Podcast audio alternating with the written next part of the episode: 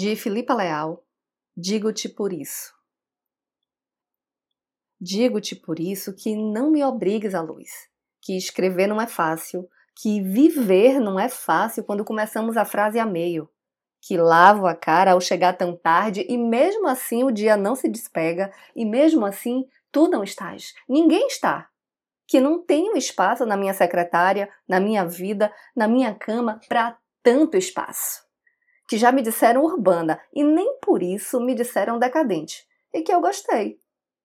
Que já me disseram muitas vezes disfarçadamente triste, e que por isso, por ser triste, por sermos todos tristes, não me deviam dizer.